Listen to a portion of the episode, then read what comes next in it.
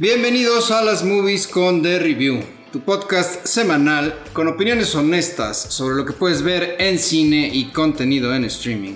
Me acompañan Andrés Rojas, Rodrigo López, yo soy Juan Pablo Chávez.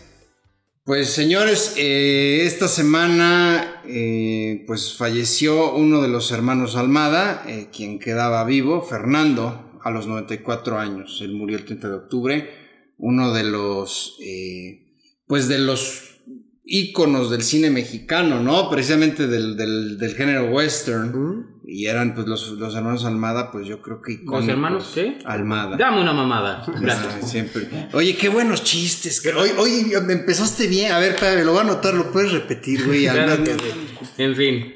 Este, y también, pues, digo, esta, esta noticia, pues, no causó tanta conmoción porque el señor, pues, tenía 94 años. Simplemente es relevante por tratarse de una figura del cine en México. Lo que sí causó conmoción fue la muerte del señor Matthew Perry eh, a los 54 años, que fue el sábado pasado. Lo encontraron muerto en, en una tina. Eh, no saben, al parecer han descartado que él tuvo muchos problemas de depresión, ¿no? de depresión y de adicciones. Y, pero dicen los primeros reportes, pues es que no fue, que no fue ni suicidio, ni que había abusado de sustancias, ni nada por el estilo. El señor, evidentemente, pues todos lo conocemos como Chandler en la serie Friends. Llama la atención que ninguno de sus compañeros de cast ha emitido ningún pronunciamiento bueno, ni publicación. Sí salía en conjunto, ¿no? Una que comentaron todo el equipo de Friends de que, güey, pues ahorita sacamos un comunicado, estamos muy mal, por favor ahorita queremos hacer como, o sea, estar en luto, entonces no queremos molestar tanto, pero creo que fue un grupo más que un, cada uno. Sí que pues sí, lamentable, la verdad, 54 años, güey, no pensé que, pues, la verdad sí bien joven en comparación de, no sé, el hermano Armada de 94, güey. Debo, debo de aceptar que a Matthew Perry lo conoces, bueno, cuando menos yo con personaje, que nunca vi Friends como actor. ¿Nunca viste Friends? No, nunca, y, y me prefiero quedar así, vi dos episodios y vaya que se me hizo una puta estupidez. Prefieres quedarte en la incógnita. Que... Prefiero quedarme con harina, güey. no, no mames, güey. No puede ser eso, güey. O fin, sea, ah, y ahorita voy a hacer un corte ¿Estás de acuerdo editorial? que es muy de, muy de poser decir que no te gusta Friends, güey? No, o sea, no, 10 no. años, una comedia que duró 10 años, ¿Y qué, que es güey? icónica, Ah, entonces- que es relevante. No, Yo ¿es creo que es más No, mame. ¿es a huevo? No, pero Yo creo que es más Me mame. No, sí, yo sí creo que es más mame decir que no te gusta a, a decir que, a que realmente no te gusta. No me güey, gusta, se me bueno. hace de idiotas, pero bueno, cada quien, güey. Si era, si era, no, perdón, si era de a huevo, no, me encanta, güey. Espérame, me tengo frente Yo- a todo en las chichis. Yo no creo que mames. si lo viste cuando fue el run original en, No. la, en la tele, lo disfrutas más. Ahorita, si te, lo, si te lo ponen de nuevo, creo que no tiene el mismo impacto que incluso Seinfeld, yo creo que tiene mejor impacto Pues, hoy en día. Te voy a decir algo. A mí me llama la atención, digo, que generaciones actuales Vean sean fans de Friends, ¿no? Digo, habrá quien no le guste, ok. Este, y no, y no porque te guste eres idiota, güey. También, eso hay que No, no, decir. no, y- no, y- no, y- no, y no. porque no te que guste. el humor es idiota. Y pues, pues, no, bueno, a mí no se me hace un humor idiota. Y porque Mm, no ya te guste. No, y si no te gusta, pues ok, no te guste ya, bien. No, pero tampoco vas a decir que al que le gusta es idiota porque le gusta Es que Friends. no porque que son idiota. millones, millones de fanáticos. Es que no dije idiota que fuera el que le gusta. no dije dijiste que es que humor es- idiota. entonces soso, le gusta, sencillo. le gusta a los idiotas. No precisamente, Bueno, güey. Tú eres idiota y no nos sea. escuchan idiotas. Ve, ya empiezas a descalificar a la ahora sí, gente. ahora sí va el corte editorial. A ver el corte Señores, la vez pasada hubo una discusión. ¿Qué dirías? Candente. Candente. Ay, güey, así a cada rato, cabrón. Sí, sí, pero a ver. eh, Lo que eh, pasa quiero- es que ya quiero- nos está escuchando más gente. Quiero, quiero aclarar, y creo que esto también le toca a la señorita aquí a mi derecha. eh, nos llevamos a toda madre. Una cosa, una Ah, cosa sí, es la opinión no, y si no, no nos veríamos aquí cada semana. Entonces no se preocupen tampoco, son actuadas, este, nada más que luego saca cada mamada este cabrón. Ah, ahora yo, güey. Harina, güey. No Ay, me ¿por qué chingues. descalificas harina, No güey? ya ves. De lo que te quejas y andas de pinche No me arenosa. chingues, güey. Mm. Pero bueno, ya. Regálale un dildo. el caso está en que si es una comedia relevante. A mí me, me impresiona sí. que aún actualmente a muchos jóvenes les guste porque esa sí tiene chistes, pues que en su momento en los 90 se hacían, ¿no? De referencias de, por ejemplo, gays, este, chistes racistas, todos los personajes son blancos. Sí. Y de alguna manera, eh, ha seguido teniendo sus fans, incluso antes estaba en Netflix y pagó una buena cantidad de millones de dólares sí. para tenerlos. claro. Ya ahora está evidentemente en, en HBO Max. A ver, lo que no pongo en duda es que sí haya sido un hito y que haya sido de las series mejores pagadas y que además hay algo que a mí me impresiona y creo que esto tiene que ver eh, con que a generación le siga gustando. Hay merchandising a lo pendejo de esta serie. Playeras de esta serie que salieron en Zara, en Bershka, en Lego. Legos. Hay ahorita algo acaban de sacar de Friends y no son Legos, que son... Ah, Monopoly de Friends. Que digo, hay que ser sinceros. O sea, la, la- la serie, después de, los personajes después de hacer Friends no han hecho otra cosa. Digo, Courtney Cox la comentamos en Scream. Matthew Perry, ¿de qué otra cosa me Nada. recuerdas? De nada. Y estos No. señores seguían cobrando bien. Pues fíjate, Ma- Matthew Perry, yo recuerdo este que salió, pero eh, seguía rodando Friends en una película con Bruce Willis, ¿te acuerdas? De- No, de- la verdad no. que, que tenían, que Bruce Willis creo que era su vecino y era un mafioso o algo así. Madre. Este, que incluso, dato serie filomamalón, Bruce Willis salió en Friends. Sí, Tuvo cierto. un papel recurrente en Friends. Del Y papá de Rachel. de- no, del novio de novio. Rachel. El papá de una novia que tenía Ross, Ajá. que la novia era chavita. Y curiosamente, en la razón por la que Bruce Willis eh, salió en la serie es porque cuando rodaron esta película, eh, Matthew Perry le dijo que estaba seguro de que sí iba a ser top one de los estrenos y el otro dijo que no. Y sí llegó al, al Sí. primer lugar en estrenos. Y lo que habían apostado es que si sí, si sí quedaba, que Bruce Willis iba a salir en Friends y que además que no iba a cobrar. O que creo que el dinero para algo lo iba a donar. Don Mason, claro. Pero, y entonces es- esa es la razón por la que Bruce Willis apareció. Ah, ahí. qué bueno, qué buen dato, ¿eh? Incluso tuvo una película también con Salma Hayek. Eh, Salma Hayek sí dio su- sus condolencias por, en su cuenta de Instagram. Pero sí, de ahí solamente Jennifer Aniston. Jennifer Aniston, ella sí es ha la única tenido... que ha sobresalido y que, que podemos recordar de más proyectos, ¿no? Sí. Exacto. Digo, lástima, en paz descanse señor Matthew Perry, la verdad sí. Tú, bueno, ¿tú qué sitcom te, te latería así? La verdad, digo, es que van a empezar. Yo no vi, vi How I Met Your Mother brincada, porque creo que hiciera transmisión y me gustó. Tú, Anna Halfman, la intenté ver y otra vez no me gustó. Pero una con la que sí me doblaba de risa se llama Silicon Valley. Por favor, véanla. No, no, no, no, no. Ya es más nuevita, pero Sí, sí. y el sentido del humor Pero, sí me cae muy pero, bien. pero, por ejemplo, así noventera, porque Friends es súper noventero, No, terminó eh. en el 2004, me parece. Sí, no, nunca vi. Digamos que las, las mejores sitcoms de todos los tiempos sería como Seinfeld, Friends y la de Big Bang Theory después, ¿no? Sí. Mm, Fraser. Fraser ganó en Emil. Lo que pasa es que pues, es un chorro de historia. De, o sea, las sitcoms, por ejemplo, había una que era con Helen Hunt Man About You. Ajá, también. Que es buenísima. Tiene un episodio ahí de- del Viagra que el otro día lo, lo- lo busqué, que cagadísimo. En serio. Y sale Seinfeld, curiosamente. sí. Nunca, nunca vi sitcoms, yo la verdad. No, no era No. sitcoms. Y había muchas que, que en su momento funcionaron, pero igual noventeras. Y ya después, pues yo creo que sí, la última más relevante es Big Bang Theory. Y por ejemplo, y a mí- por ejemplo, a mí no me funciona tanto. Eh, sí, ciertas cosas. La verdad es que también ya hubo un tiempo en que la dejé de ver. Sí. Yo sigo viendo Friends y me sigo riendo. O sea, esa es otra cosa. Pero pues bueno, pues no sabemos también si ahí entra nostalgia, porque te acuerdas, en fin. Para que, para que no se malentienda, eh, te digo, vi tres episodios, acompañado y corrígeme, los primeros tres. Hay uno en la que la parte más graciosa es, por fin acabamos de armar el librero. Ah, eso era un librero. Ja, ja, ja, ja, ja. O sea, güey, ¿cómo? No, esa- yo creo que estás exagerando. No, No, no, recuerdo cuál es el tercer capítulo, pero creo que estás exagerando. A- a- alguien se está cambiando de una casa, recuerdo. También pasa algo con el refri, pero dije, wow, no. No, güey. eso Elevaron no, el humor. No, pues no, no, en, la, en la 3 no pasaba. En la primera temporada que yo me acuerdo no pasaba algo así, pero. Por ejemplo, hay un, uno muy bueno cuando cambian los departamentos. Ujú. Ese capítulo es Que buenísimo. aparte es como son tres episodios, ¿no? Que están cambiados y... O sea, sí, todo va como Ajá. en fases, pero cuando hacen la apuesta, Ah, que es es un concurso, es muy bueno. Pero en otros tiempos y la verdad sí es una serie que todo mundo, la verdad, bueno, bastante gente la apreciaba No, mucho. así puedes decir. Oye, y bueno, y no hemos mencionado al señor este Matt LeBlanc.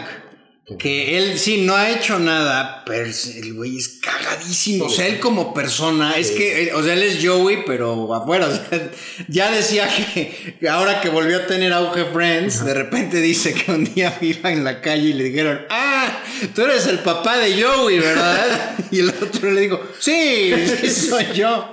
O igual una vez lo entrevistaron y decía que habían tenido mucho exposure Ajá. y que de repente que se sacó de onda porque estaban helicópteros filmaban afuera de las casas de ellos. Y dice, y lo que más me sacó de onda, dije, no, no, no, no tanto que estuvieran grabando, sino que vi las de los demás y dije, mi casa se ve como una porquería, es una basura. El güey es muy cagado. Pero bueno, eh, pues vamos ahora sí a, la, a algo que va a causar eh, controversia. Eh, Andrés, platícanos sobre este artículo. Artículo de Variety. Y es que esta semana Variety sacó un artículo diciendo que obviamente lo que todos sabíamos, Marvel está en declive, ¿no? Se supone que hay como una junta de todas las mentes maestras de Marvel para ver qué se va a hacer. Y pues Como sí, un retiro, ¿no? Como un retiro, del estilo Succession, yo creo, me lo. Donde fueron ahí a decir, oigan, ¿qué vamos a hacer? Porque esto pinta feo. El señor Majors tiene problemas legales. Aquí se ve que el Marvels no, no pinta para que vaya a ser el, éxito, el hit que esperamos, güey. Y el chisme este que les mandamos de que la directora de The Marvels en postproducción se fue a hacer otra película. Así de que, güey, pues ahí les encargo y yo mientras voy a hacer otra película, ahí está mi película de 200 millones, se las encargo. De, güey, no mames. Entonces sí, todo este artículo como que sí desmenuza cómo son ahorita los problemas de Marvel, que están incluso pensando traer otra vez a los, a los seis originales, a revivir a Robert Downey Jr. y a Scarlett Johansson, que son los, los que murieron en ese entonces. Y, pero, güey, se ve que sí están en problemas. El señor Kevin Feige anda moviendo piezas por aquí y por allá para ver si se puede rearmar. Un dato que también les mandé que incluso a mí me sorprendió. Un, un episodio de She-Hulk costó, bueno, en promedio 25 millones de dólares, güey. Que decían que más que un episodio de la última temporada de Game of Thrones. No mames, o sea, pues, ¿en qué se estaba yendo ese dinero, güey? Porque uno, en efectos especiales no. Y en actuaciones, pues no, no, no, no había Tampoco nadie no relevante, nadie. cabrón. Sí, no. Entonces, ¿cómo justificas esa cantidad de dinero, güey?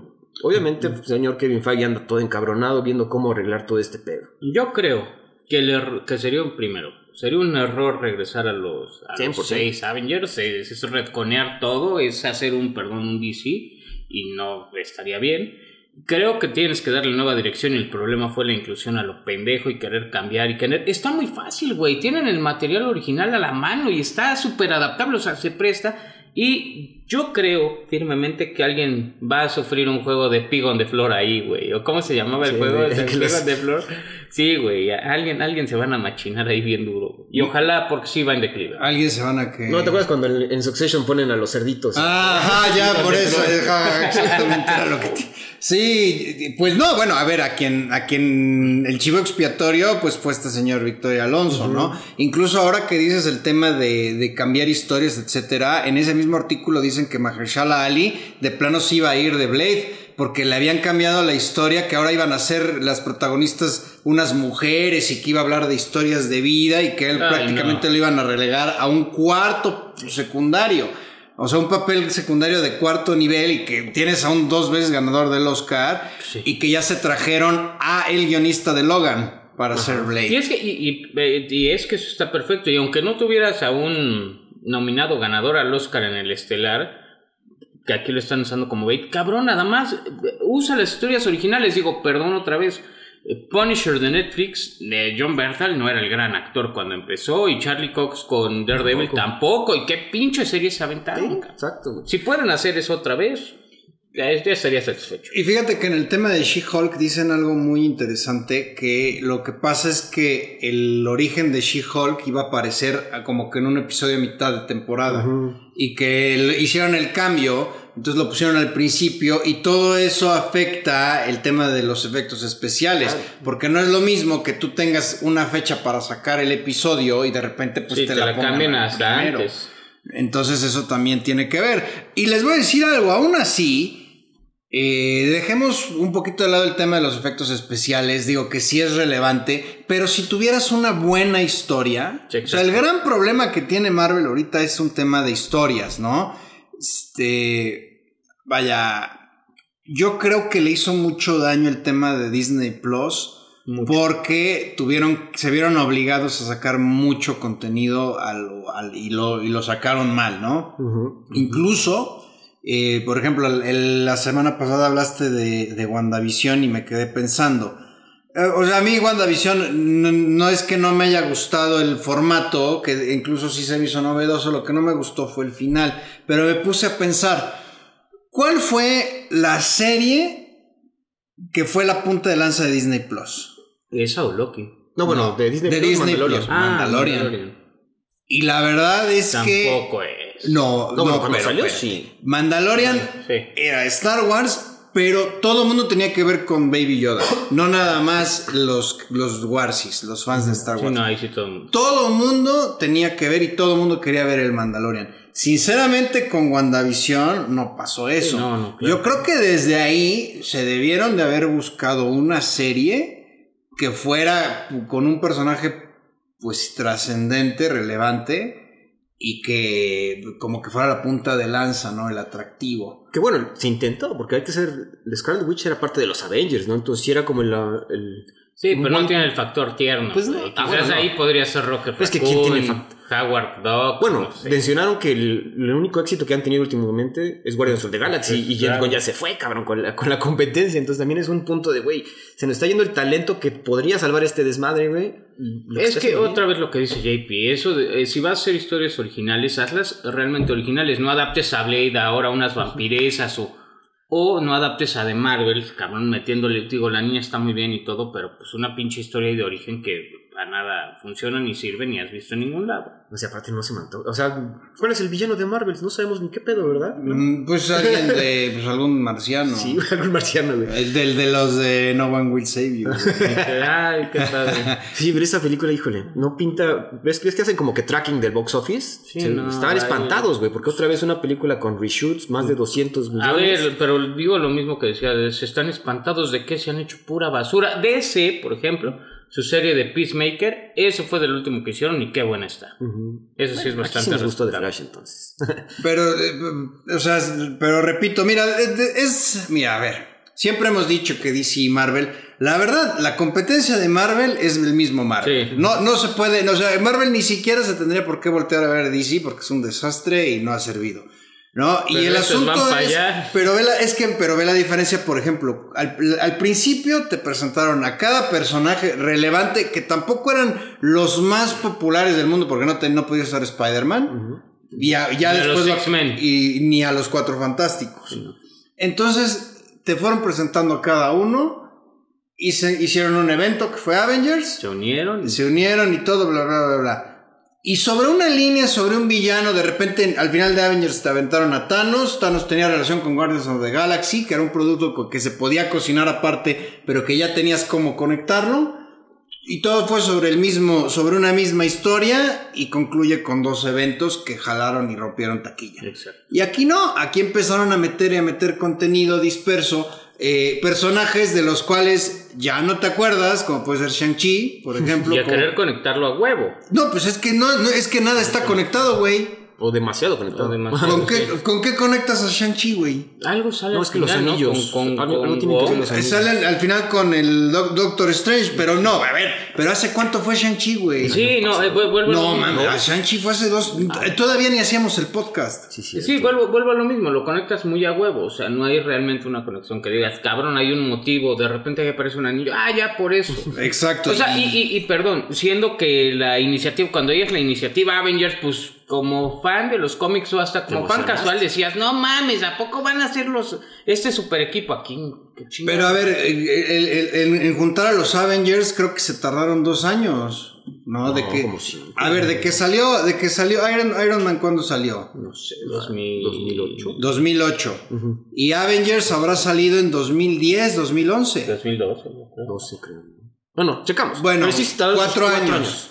¿Cuánto llevamos ya de esta cosa? Pues Nah, como está dos, muy tres. mal hecho. No, de la, de la, de la, Ah, La de sí. Endgame, Endgame fue hace hace tres cuatro y años. cinco. No mames, no, pues sí, ya. No, ya tendríamos que estar cocinando algo mejorcito, cabrón. O sea, a ver, en Endgame lleva, lleva cinco años. Sí, estoy de acuerdo, ese es el pedo, no han sabido no hacer nada. no han- entonces no han unido, güey. No, por supuesto que no. O, o- o unen a lo pendejo, más bien. No, no, no, es que no unen, güey. ¿Por qué no los has visto a todos juntos? Ahorita el as bajo la manga son los X-Men y los Cuatro Fantásticos, güey. Si hacen bien eso, Sí, puede que pero se mientras ya tiraste cuántos Ah, sí. años de contenido. Y dinero, Y cabrón. dinero, güey. Sí, pero e- eso es como que lo único que puede reclamar la atención de la gente, güey. Los X-Men y los cuatro fantásticos. Fíjate que a mí me llamaría si, o sea, bastante si hacen The Punisher otra vez bien, que porque es algo bastante. Sí, pero tú eres, tú eres minoría, pero si Sí, queremos y- masas, y de todo el mundo se sí, acuerda de claro. los X-Men, güey. Entonces, y todo el mundo quiere los X-Men. Sí, siempre es como sí. el, el que, lo que siempre le ha faltado al universo Marvel, güey. Sí, entonces, siempre. ese es lo que Kevin Feige tiene que ahorita hacer de, güey, háganme bien los pinches mutantes para que recuperemos toda esta gente que está esperando eso. Sí, y, lo- y- y- y mientras, pues ya este Kang con Jonathan Majors, que también dicen que lo pueden, lo van a, pre-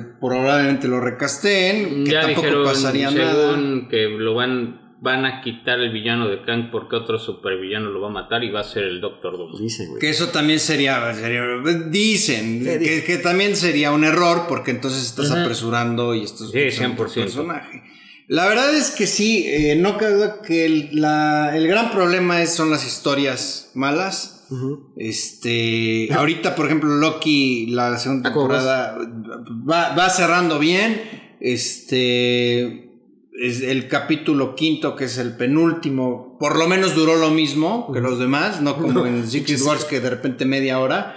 Eh, vaya, me gustó este interesante, me gustó más el anterior. Vamos a ver la, la conclusión. Espero que no salgan con un, en lugar de un super scroll, un super Loki. Ujú. Pero bueno, y, y yo, y hablando de inevitablemente de Marvel, pues tenemos que citar a Disney y ya saben que South Park, pues si algo la- describe esta serie, pues es que no se anda con medias tintas. Y de plano eh, salió un especial, Joining the Panderverse, en donde prácticamente dicen que Disney pues es una porquería, ya están hartos de este tema de la inclusión forzada. ¿De qué va? Yo digo, no lo he visto, pero ya leí, pues básicamente de que empiezan a aparecer variantes de los personajes de Cartman con diversas etnias, personajes, mujeres de diversas etnias.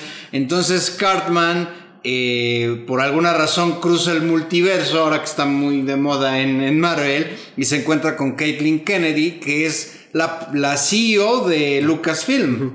Entonces ella, pues prácticamente ahí se, se montan una parodia con una como gema del infinito y le dice que ella puede cambiar los personajes de cualquier producto y cambiarles el género, la raza, etcétera, para precisamente pues promover la inclusión, etcétera. Y curiosamente alguien que no tiene pelos en la lengua, porque aparte está muy enojada con todo lo que es Disney, es Gina Carano.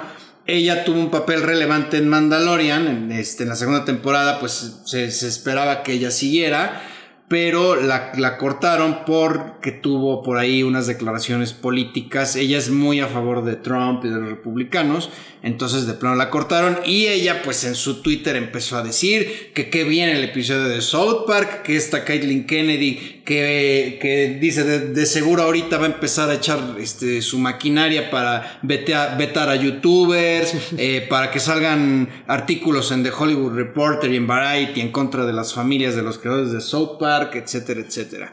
Entonces, pues la verdad, aquí ellos poniendo el dedo en el renglón, yo sí estoy de acuerdo con la gente de South Park. Digo, tienen un humor muy ácido y, y- y muy peculiar, pero es Cuando un tienen hecho. razón, tienen razón. O sea, incluso este, hasta hay una parte en donde cuando Caitlyn Kennedy le explica todo, Cartman dice, con razón las películas de Disney ya son una mierda.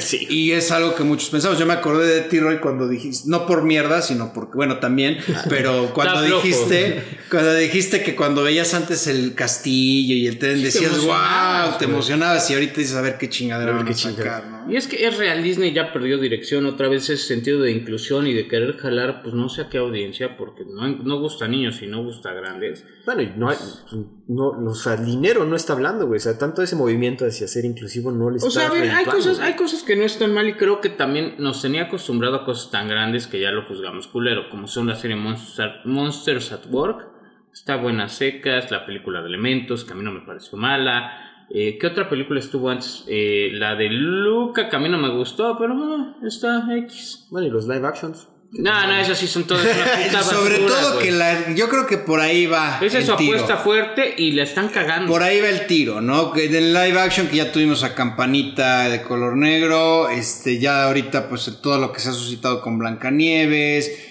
eh, no sé, vaya. ¿Ah, vieron el- la imagen de Blancanieves con los enanitos alrededor, todos amenazantes, güey? Se ve fea. Este, y aparte, güey, según no iban a usar enanitos, pero mira, pues tenemos que ser.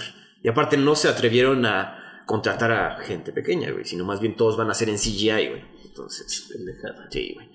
Aparte, yo sí, el personaje de Gina Carano de Mandalorian a mí sí me gustó. La verdad, qué mala onda que tuvieron que. Que tomaron esa decisión de cortarla. O sea, mien- mientras que apoyo el, el free speech, sí vi sus tweets y sí estaban un poco pasados de todo. Pero, pues, güey, te sigue generando. O sea, digo, es meterse en políticas que pues, a, la- a Disney no tendría que importarle, pero ya vimos que le encanta, güey. Sí, porque al final de cuentas, ¿y por qué, les- por qué estamos hablando de Disney y por qué estamos hablando de Marvel? Porque de alguna manera, pues son relevantes en la, en la industria del entretenimiento, ¿no? Sí, Incluso ahorita que, des- que comenté lo del, lo del castillo, de cuando que, te- que lo veías y, y pensabas que algo, algo padre, iba a ser algo padre, algo bueno. Lo mismo está pasando, incluso lo dice el artículo de Variety con Marvel, que Marvel en un momento dado era una marca importante y que era una realidad que ahora está, está disminuyendo su, su valor. Yo no creo, por más buena que esté esta segunda temporada de Loki, que digas esto lo va a salvar, ¿no? De Marvels pinta para que tampoco. Entonces, pues a ver ahí qué. No, de Marvel va a hacer. ser un, an- un ancla, güey. Lo va a hundir un poco más. Y quien está pues más feliz de todo esto, yo lo imagino ahí en su escritorio. Regodeándose. regodeándose. ah, ja, ja, ja, ja. Pues es el señor Martin Scorsese, eh, quien se ha pronunciado muchas veces en contra de este tipo de películas y de cuya cinta vamos a hablar a continuación. Roy, por favor. Pues como ya saben, se estrenó Killers of the Flower Moon, eh, la película, como dice JP, más reciente de Martin Scorsese. ¿De qué va? Cuando descubre petróleo en 1920 debajo de la tierra de los Osage, los miembros de esta tribu empiezan a morir bajo circunstancias misteriosas, lo que provoca una investigación del recientemente creado FBI. Lo que sería el- la antesada del FBI, ¿no? Todavía no era, no se llamaba FBI como tal. Sí, no, Era eh, Bureau- Edgar- Ah, Investigation. ajá. Edgar, Edgar Hoover, ahí va, creo que acababa de hacer la primera agencia. El director, pues otra vez es el increíble Martin Scorsese, a quien conocemos de Casino, de Aviator, de King of Comedy, The Departed. The Departed, The Irishman. Silence Hugo, Eh, The Wolf of Wall Street. Goodfellas. Bueno, ahí tenemos un episodio dedicado a Scorsese, ahí búsquenlo. Hablamos de varias películas. de- A Martin Scorsese le dedicamos una, una transmisión completa. Este presupuesto, pues el señor se fue a parar a las oficinas de Apple y les chingó nada más y nada menos que 200 millones y dicen que son 300. ¿A poco? Sí. Recaudación 87 millones en lo que va, que son dos semanas. Dos semanas. Eh, no le ha ido tan Y, mal. y sigue estando en, en el top 5, por lo menos en Estados Unidos, de taquilla. Y la mantienen en IMAX, que también es eso. Se ve que sí, Apple dijo, oye, queremos sí, este, lana. salas IMAX, cabrón. Entonces manténla ahí. En el reparto, pues bueno, el reparto está bastante increíble. Tenemos a Leonardo DiCaprio como Ernest Burkhardt. Eh, es octava colaboración con Scorsese y bueno, lo conocemos de Titanic y digo, ya- de películas Digo, más. con Es- Scorsese, eh, lo de Wall Street, eh, Shooter Island, Departed. este, The Departed. Gang- Gangs of New York. Ah, es cierto, Gangs of New York, güey, güey. digo, son- o sea, no podemos poner todas, por eso puse que es la octava colaboración, que también es de Sí, no. Entonces, Eh, que te- también está en el estelar Robert De Niro como William King Hale, que es su onceava colaboración con Scorsese. No sé si ahí, ahí es- hayan contado la de Shooter Island, que te acuerdas que aparece, Aparece, nada más cierto. como si fuera un cameo. Ah, no sabía. Pero está Reggie. Bull, está, Eh, bueno, Casino, Casino, Goodfellas, este, The Irishman. Sí, claro. ¿No? Este, Lily Gladstone como Molly Burkhardt, a quien hemos visto en Billions.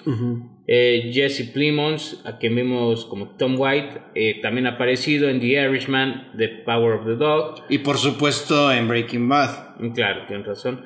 Cara Jade Myers como Anna, Jason Isbell, este famoso cantante de country, como Bill Smith, Scott S. Shepard como Byron Burkhardt y William Belleau como Henry Rowan.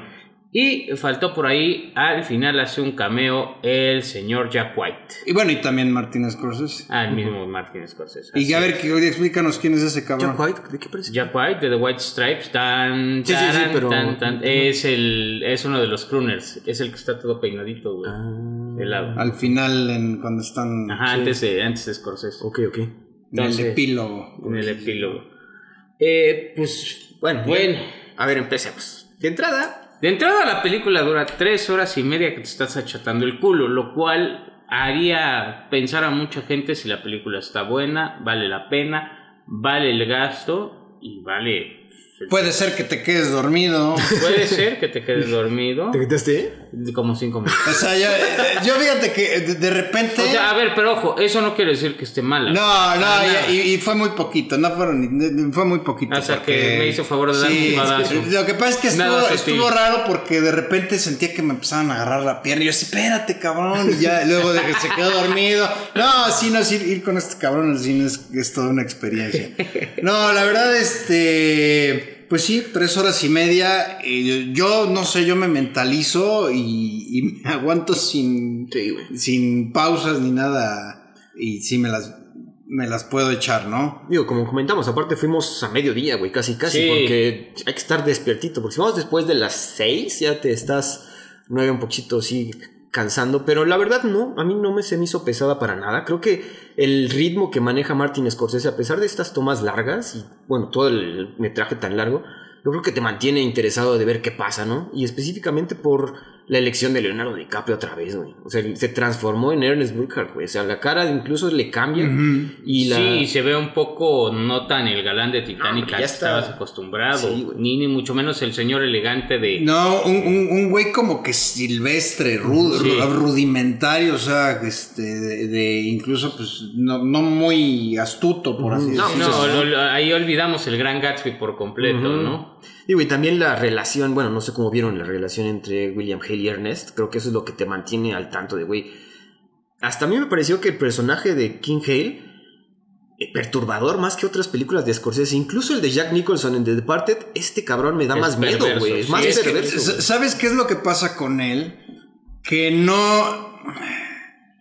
Como, déjame ver cómo te lo voy a explicar. No es tan explícito. No. Por ejemplo, acabas de mencionar a Jack Nicholson. Jack Nicholson sí era que agarraba y, y te, y te empezaba a madrear el brazo, ¿no? Y aquí no, aquí como que, como que, que este, Mátalas callando el güey. Es, este, exactamente, siempre está detrás, pero en apariencia, y de hecho nunca, nunca tiene un arrebato como tal. Él está controlando Como que lo todo. esperabas, ¿no? Yo, yo sí esperaba un arrebato, un, un enojo de, Sí, de King no, Hale, no. pero nunca sucede. Y eso como que te da más miedo, cabrón. O sea, toda la, la- la maquinaria que está haciendo De para hacer un- manipulación. y de genocidio, cabrón. O sea, estamos hablando de un genocidio de toda una tribu, güey. Entonces, eso está... Que, que eso es, es- es lo, lo- lo inter- bueno, uno de los puntos interesantes, ¿no? De la historia. Era una tribu a la cual mandaron para otro lugar y cuando llegan ahí resulta que hay petróleo. petróleo, que son los Osage. Entonces, ya que descubren petróleo y ellos de alguna manera pues empiezan a tener mucho dinero, porque Se incluso vuelven locos, obviamente. Sí, definitivamente. Entonces ahora el hombre blanco empieza a diseñar artilugios como este, esta cuestión de que, por ejemplo, no estaban, están bajo tutela, o sea, no podían disponer ellos de su propio dinero, algunos de Eran ellos. incompetentes. Exactamente. Y evidentemente había otros que buscaban cómo quitarles las tierras. Y de plano, pues hubo quien dijo, ¿sabes qué? Kill all them softly, ¿no? Los voy a empezar a matar. Velos casando. De bueno, alguna- ajá, velos emparejando, matrimonios aquí arregladillos. Porque también algo que luego, ya leyendo sobre la, la historia de los Osage, al momento de que una, de, por ejemplo, en- aquí el personaje de Lily, Lily Gladstone, Gladstone. Molly, no podía disponer del dinero. Incluso para su propia salud tenía que ir con un banquero a pedirle dinero y el banquero le decía, oye, pues es mucho Te dinero. güey". apruebo, te apruebo. ¿no? Entonces, y al momento de que esta, estas personas de nativo americano se casan con un hombre blanco, el hombre blanco luego, luego se convierte en su tutor Tutor. y podía disponer de ese dinero. Entonces, obviamente, es, es parte del atractivo de estar con esta tribu. La película, digo, lo comentamos saliendo, otra vez fuimos al cine juntos, yo y JP, no tiene un segundo de metraje que sobre. De hecho, el final se siente un poco, se podría decir, se siente un poco apresurado, pero realmente ese epílogo funciona Muy porque bien. Funciona muy bien porque es algo que te narraron en vez de mostrártelo en media hora de metraje. Sí, ya tenía, y ya tenían que, que cortar. El tiempo encima. Hay, hay que reconocer que sí, que el ritmo es semilento. Digo, no, es, no, no es crítica, pero hay que decirlo como es. No, no es como otras en donde, Que estás como de asiento. ¿no? Que van persiguiéndose en coches y. tun, tun, tun, tun. No, no, esto es más un todo, drama. va- todo va así, Sí, sí, este, a cuentagotas.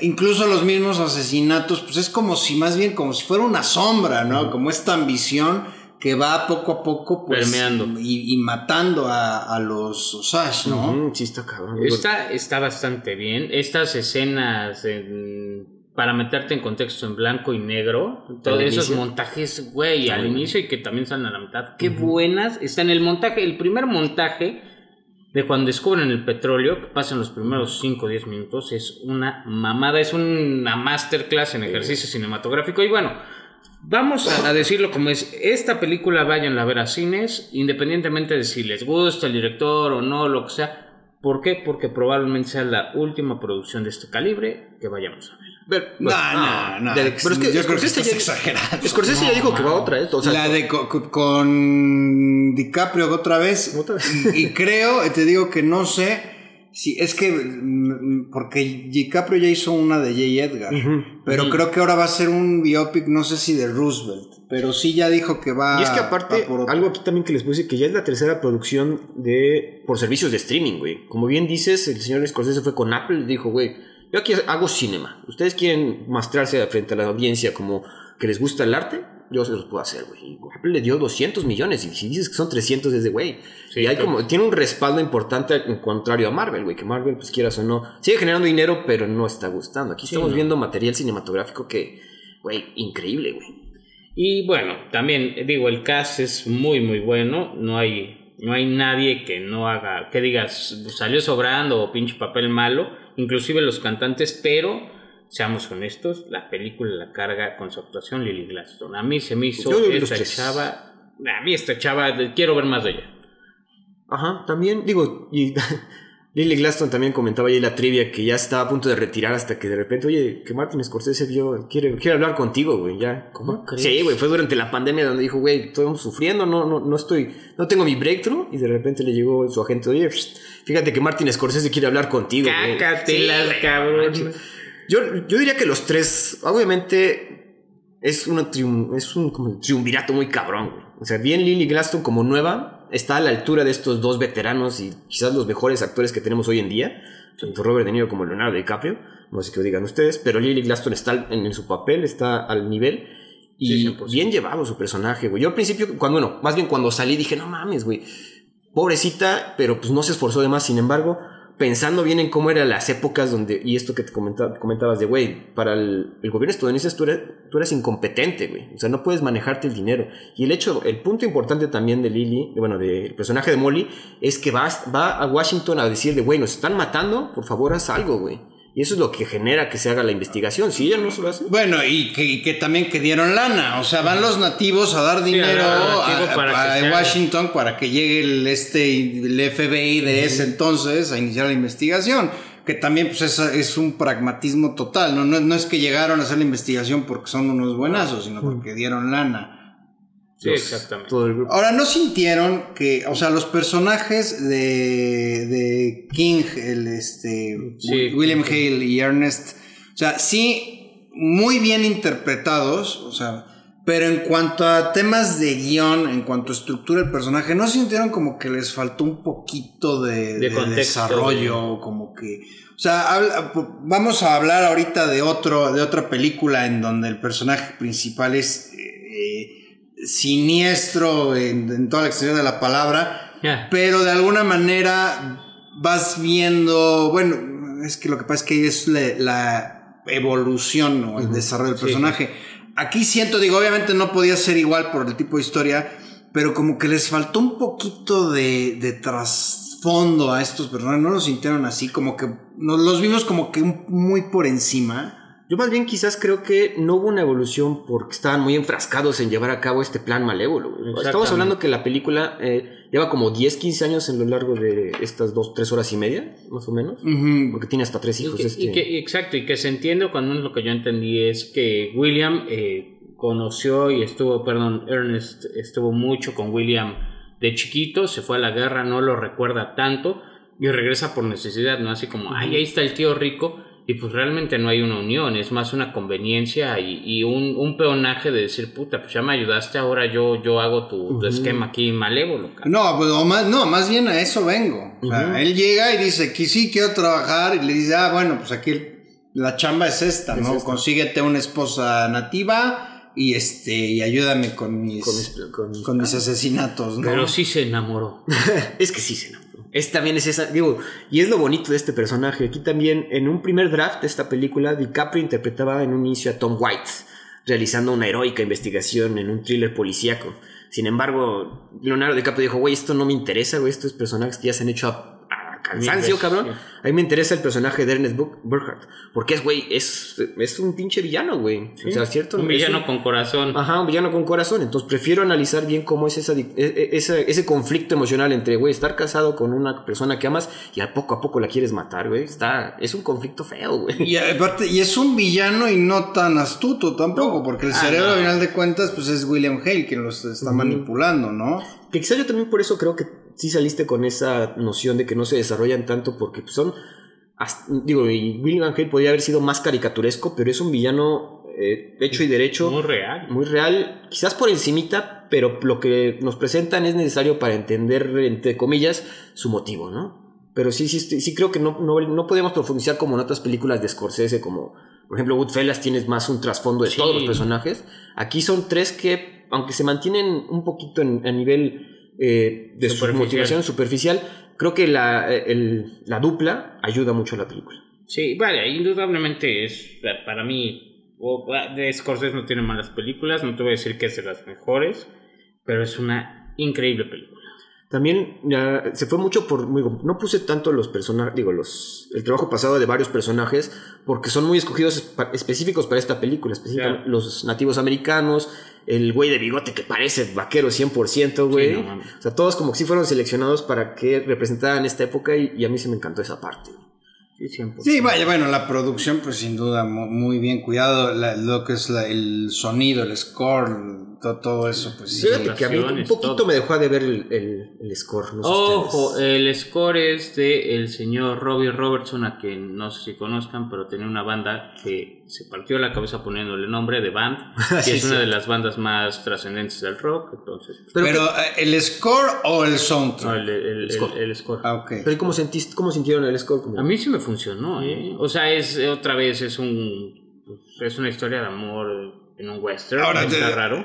digo, también hay, digo, hay scores que trascienden y que se te quedan, ¿no? No Bueno, pero. Por ejemplo, el, el bueno, el malo y el feo, pues Bueno, el score o el de, todo de Departed, güey. el- de, ajá, Ese sí, claro. se te queda todo, güey. Pero Sí. aquí no encontré. Yo pensé que iba a ser. Quizás no quiso repetir tanto el uso de tambores. Como que en el trailer te ponía mucho el uso de tambores. Dije, pues como que lo va a usar, güey. Pero no, no lo vi tanto reflejado. creo. Sí, no. Aquí caso. quizás una crítica que yo haría a la película es que los nativos americanos se ven, bueno, las que son mujeres casi casi, porque los, los hombres no aparecen, güey. Nada más aparecen de repente ahí como chiefs, pero no sé, yo no sentí que se involucraran tanto en el asunto como podían, güey, si están matando a tu gente, pues te metes más, ¿no? Yo eso como que lo vi de que estuvieran muy de lado. No sé si fue una razón artística, así es quizás la novela, pero no sé. ¿Sabes qué pasa también? Y eso lo, comentamos eh, saliendo de la película, que está muy interesante de, de- de la cinta. Los nativos empiezan a tener dinero y se empiezan a occidentalizar, por así decirlo. Ya deja tú en el tema de vestido, etcétera. En el tema de alimentación. También. Y eso es precisamente lo que directamente les afecta a su salud. Esta mujer, este, Molly, es diabética. ¿Y por qué es diabética? Porque se la pasa tragando sí, pasteles. Hay un momento de la película donde así te lo exponen. Porque obviamente, a ver, pues ellos tienen cier- cierta este, fisionomía, eh, ciertas costumbres, ciertos hábitos alimenticios desde antes. Y así de, de tajo encuentras dinero y de repente pues quieres hacer lo mismo que los demás, Comer azúcar. Eh, comer azúcar evidentemente tiene eh, afecciones en tu salud. Y eso incluso se nota que hasta en eso, pero pensamos muy bien en cast y todo, precisamente pues que las mujeres se ven como que hasta mayores, ¿no? Quizás sin serlo de, de edad, edad. porque tenían temas de salud. Entonces, tocando ese punto que tú dices, pues puede ser que a ver, tenemos aquí un personaje este, masculino de los nativos que está perdido en el alcohol y todo eso. Entonces yo creo que Eh, eso pudo, haber. Ajá, eso pudo haber sucedido. Que ellos estaban en su desmadre, como que dijeron, ¿sabes qué? Yo tengo mi dinero, voy a, voy a vivir la vida loca y todo, y ya quién se lo quede cuando yo me vaya, No, quién sabe. Y además que era gente que moría eh, joven. Joven. Sí. No, de- de- incluso al Decían final que nadie pasa de los 50. de los algo 50 así, ¿no? años, sí. Eso está cabrón, güey, sí. Entonces yo creo que yo creo que va por ahí, ¿eh? Hay- bueno, y este dato, lo fui a ver con mis papás esta película y comentaron que quizás los Osage era una tribu matriarcal. No, no me puse a investigar, la verdad, para este podcast no me dio tiempo, pero pues quizás también puede ser, ¿no? Porque sí está, o sea, la matriarca era la que disponía del dinero, disponía de las tierras, pero no, no. Pero yo no creo porque al principio ves la ceremonia, Ajá. cuando se están yendo, pues son hombres. los que Sí, están- claro. Entonces yo no creo que vaya tanto No, yo ahí. creo que ese fue el foco que le dieron porque, pues, lo que dice JP, ¿no? Mientras que las mujeres se podían perder un poco este, en este indulgement de pasteles y de comprar joyas y eso, pues los güeyes se tiraban al pedo, cabrón. es que, no mames, todos, no había un, un cabrón sobrio de esa pinche tribu, yo no lo vi, bueno, en las, en las, en los consejos esos y porque tenían que estar serios porque iban a recibir al King Hale, pero pues se da a entender que valían verga, po- pero a kilómetros. Y, y para la historia, pues los personajes femeninos son los relevantes, pues porque ellos eran el enclave que estaban utilizando precisamente para, Para- apropiarse de las tierras. Una película, no sé si decir fuerte, eh, porque sí hay escenas fuertes, principalmente a una donde inclusive de manera chusca, siendo Martin Scorsese con su humor, creo que nos pasamos de dinamita, ¿no? este, cosa que ya lo había usado en otra película, no me acuerdo en cuál, en Casino, creo, Creo- que sí, sí. ¿no? Este, pero bueno, a mí me encantó, además, otra vez, se agradece y es Martin Scorsese una persona muy de, de costumbres, grandes producciones, actores de calidad con los que ya ha trabajado. The Band, que no me acordaba que él había grabado el concierto de The Last Vals de claro, The Band, ¿no? que si no lo han visto es un ejercicio no. en cómo grabar un Eso- pinche concierto. Eso es te lo ponen, de hecho, para clase documental. ¿Ah, sí? Para que tienes que ver cómo grabar un concierto. Es el, es el de Las Vals. No güey. mames, qué gran concierto. Y pues nada, o sea, es, es una película que. Que esto sí vale la pena irse a chatar las nalgas tres horas y media al cine. El personaje de Tom White también me gustó, ¿no? Como que muy, muy, muy recto, muy estoico, muy vengo a trabajar Exacto. acá, estamos empezando este pedo, pero tenemos que, que encontrar esto. Pues Jesse Plimos ha tenido eh, trabajos interesantes después de Breaking Bad. Por ejemplo, Sí, sí, ya sí. en The Power of the Dog también sale. Él es el esposo de Kirsten Dunst en la película y en la vida real. sí? Anita. ¿Eh? Órale. Perro. Este, sí, y también salió en The Irishman, me parece. No estoy No seguro. estoy Creo que Claro, sí. sí, sí, sí. es el policía que se echa en el elevador. Creo no. que sí. ¿Sí? Sí, creo que sí. También tienen unos cameos ahí porque no son tan, tan relevantes. Brendan Fraser y John Lithgow, como los abogados al final. Sí. Ah, claro, Brendan Fraser, el Yo- abogado. Mm, claro, sí es cierto. ¿Qué digo? O- otra vez, no es, es un Star Power chiquito porque su, su, su proporción no es, no es tan amplia como los otros. Pero Brendan Fraser, pues ya ahí apareciendo con Scorsese. Sí. Digo, qué bueno de después de haberse ganado el Oscar y aparte con toda la historia que tiene detrás. Sí, bastante bueno. Vean ahí por ahí la de The Whale, la ballena. Sí, muy, muy bueno. Recomendación. Tenemos ahí también un episodio donde hablamos de él. eh, de la ballena, pues, de la película. Sí. Y pues la verdad, vaya, muy bien, muy bien. eh, sí vale la pena, es de las películas que sí vale la pena ir al cine, pero también vamos a reconocer que no mucha gente te Le va a aguanta una película de tres horas y media. No, eso es O un hecho. sea, eh, así es esto, digo, hay que decirlo como es. Incluso yo, la película que vamos a hablar después, yo me acordaba que según yo, yo la fui a ver al cine y se me hacía, se me había hecho que era larga. No. Y comparar con esta. Sí, está bastante. Nada más otro dato cultural al final. En la novela de no ficción, o sea, está basada en hechos reales esta Sí, película. En la novela de no ficción original, la conspiración para conseguir la tierra de los Osage involucra a cientos de personas. O sea, aquí, pues obviamente tenemos que enfocarnos en tres personas, en tres personajes para hacer una película interesante, pero originalmente era, Era cientos de personas comunidad. tratando de matar a todos estos Osage, güey. Entonces, digo, un genocidio muy silencioso que aquí destaca muy bien eh, Martin Scorsese y también comentó, bueno, ves que vino aquí a México a comentar la película, sí dijo de, güey, cuando, pues obviamente yo como director tengo que ir a hablar, si voy a hablar de los Osage voy a eh, eh, documentarme bien, ¿no? Entonces fui a hablar con estos señores y cambió todo mi enfoque de la película cuando hablé con ellos. Así quería representarlos de la manera más fiel posible y sí se ve, güey. O sea, sí no, no, no hay una... Hay un respeto por la cultura de los Osage muy bonito de parte de Scorsese que creo que no había hecho en otras películas, ¿no?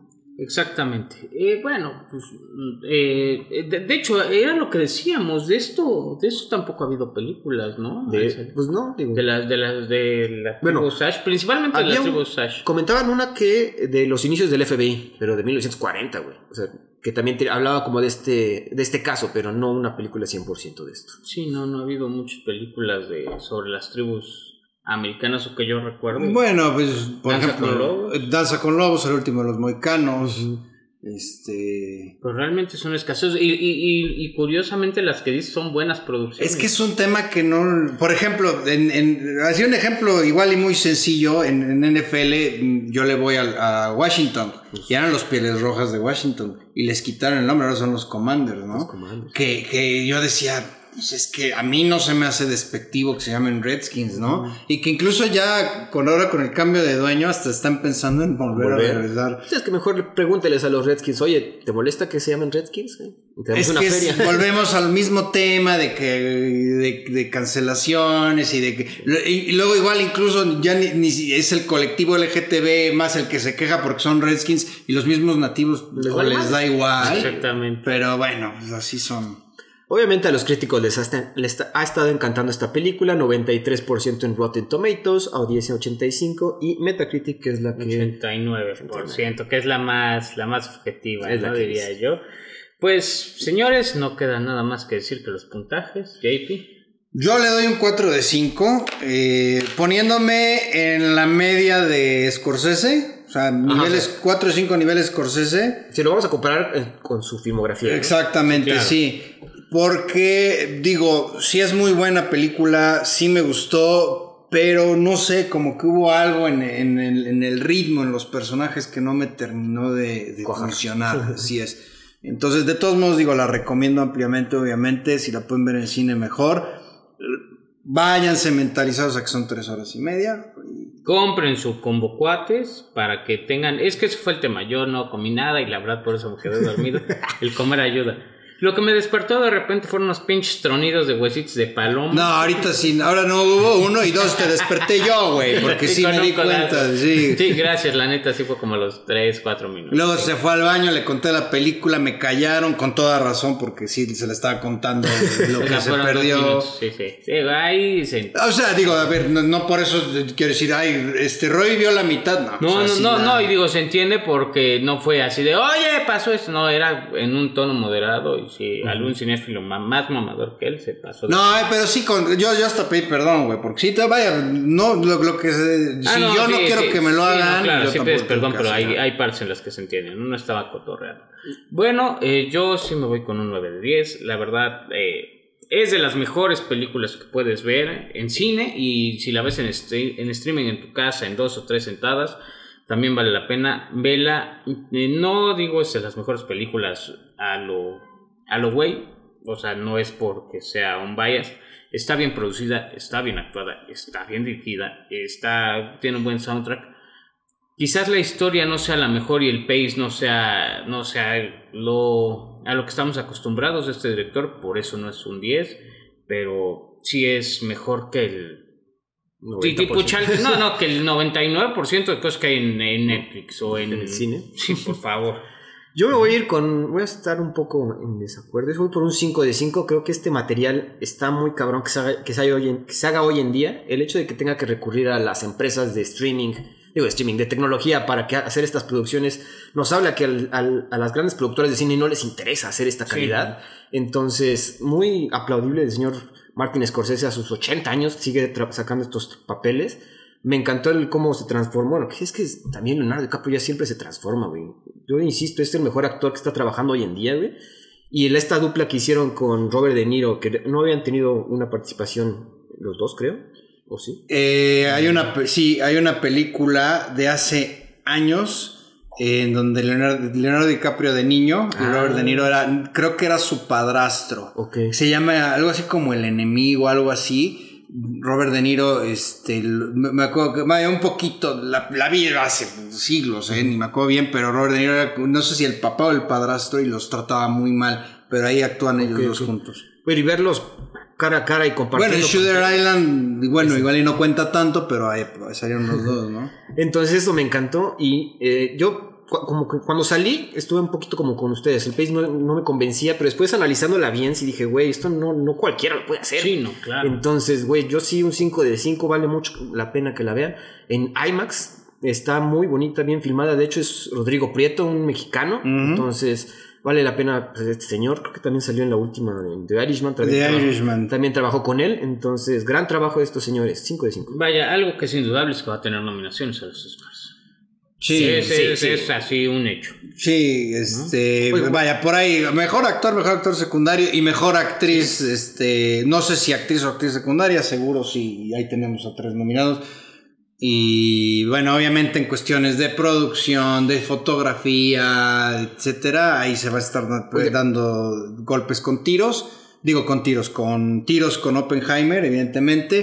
Este, el premio, pues se lo va a terminar llevando una película, este, pues, ¿qué tenemos ahorita de temas raciales? Sí, no, no. Ah, una, o, o ya sea de gente este, negra o asiáticos, este, o Barbies, por temas este, femeninos, y estas pues, no van a ganar nada. Entre Oppenheimer y Killers of the Flower Moon, ¿cuál? No, Híjole, no, Oppenheimer. Oppenheimer. ¿Eh? Sí, Es más, a mí me Oppenheimer gusta más The Irishman que ¿Killers? Ay, cabrón. Para mí, por tema, también me gusta más The Irishman, pero como producción sí me gusta más The Killers. Qué bueno, esta también otra vez es temática de Scorsese, son gangsters de la época. Sí, claro. gangster, Entonces también muy del estilo.